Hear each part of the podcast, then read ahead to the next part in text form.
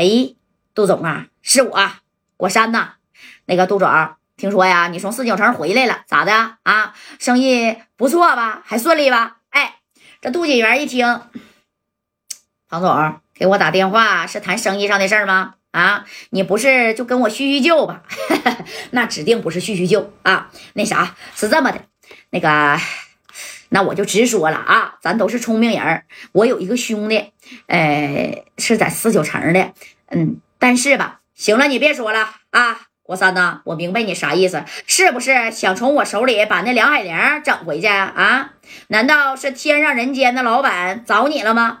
哎，不不不不，我也不认识天上人间的老板啊，是我一个哥们儿，四九城的家代，那个跟这个谁呀，跟你手里边的这个女人啊，有有点关系。不，你不看生面，看佛面，不就是一个娘们吗？对我大哥，像你这么大的老总，要什么女人找不来呀？你也不差他这一个。那你看，要不行的话，你就把他先放了，对不对，哥？赶明儿我给你找个好的，不行，我现在给佳代打电话啊，再让他给你找两个新鲜的，行不行？哎，这杜锦元一听都乐了，怎么的？在山西太原，我杜锦元想要的女人，庞总，你打听打听去啊，谁他妈能从我手里把我的娘们抢走？我不管啊，你跟四九城的这个叫佳代的什么关系？但是这面我可给不了你，庞总啊，咱俩还有生意上的往来。要是你想以后咱俩还是干干净净的做这生意，这趟浑水，我劝你别趟啊！有本事让加代也好，还是那个叫天上人间的老板秦辉也好，让他亲自给我打电话。哎，啪，这电话就挂了。那你看这电话啊，这挂了之后啊，那。这庞果山都合计了，就没啥多大把握啊，没捅死你，没说不跟你合作生意上的项目，那他都这说白了，谢天谢地呀。紧接着这头呢，你看加代把电话啊咋的又给他支过来了啊？贾代呀，对不起呀，这事儿啊我没办成，没事儿。那个国山呐，那你把这个杜锦元的电话你给我整过来呗。哎，正宫这秦辉说了，你不用他整了，我有。啊，他来我天上人间消费了这么多 W 的米儿，他能不是我这个贵宾吗？有电话，但是我一直都没好意思打呀，我害怕呀。行了，那郭山呢？这电话我先撂了啊。这一半天我可能带兄弟们呢去一趟太原，到那边啊，你帮我安排一下这兄弟们的住宿情况。我亲自啊不行，我去见这个杜锦元的。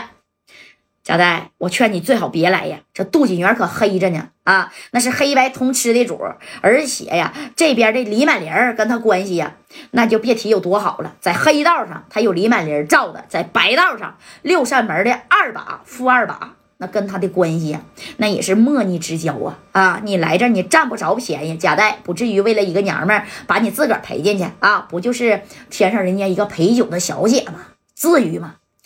哎呀！国山呐，我先不跟你说了啊，呃，先挂了吧。等我要是去太原，我给你打电话。哎，这电话就挂了。挂了以后，你看这庞果山就摇摇头，你说你至于吗？啊，因为他把你搁进就搭里边去，那可不合适啊。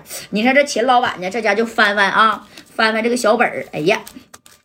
翻出来了吗？翻出来了，这杜锦元的电话，然后给加代给递过来。你看这马三就说了：“你瞅瞅你个怂包，你他妈都有他的电话，你咋不给他打呢？还让加代打呀？啊，秦辉，这天上人间是加代开的啊？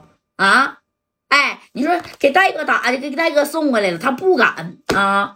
这戴哥，行行行行行，算了吧。”我打就我打吧，不过刚开始呢，还得你说呀，啊，让那个秦辉说，然后加代说的，嗯，你先打电话看他怎么说，我在旁边就站着，不行，我得把这话呢，我再接过来啊。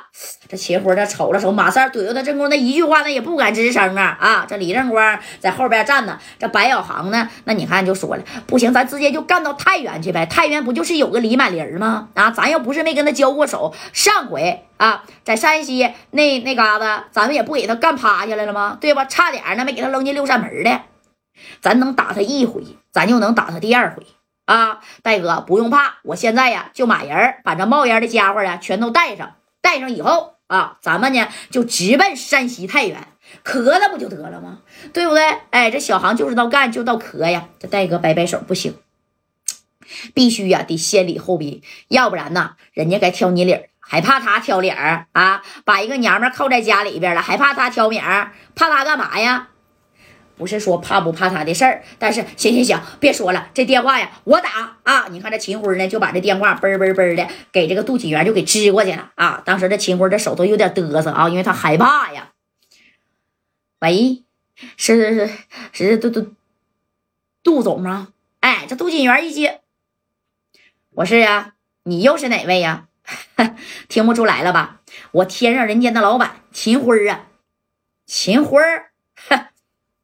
怎么的？你给我打电话有什么事儿吗？哎，你看人家怎贼淡定啊！不是杜总啊，那你看海玲都跟你走了，走了有好几天了，那我联系不上他呀。你能不能让海玲接个电话？我想问问他啥时候回来呀？他不回去了，留在这儿啊，给我当小妾了啊！他在你天上人间挣多少米儿，在我杜锦园呢，我双倍给他，这你放心吧。还有什么事儿吗？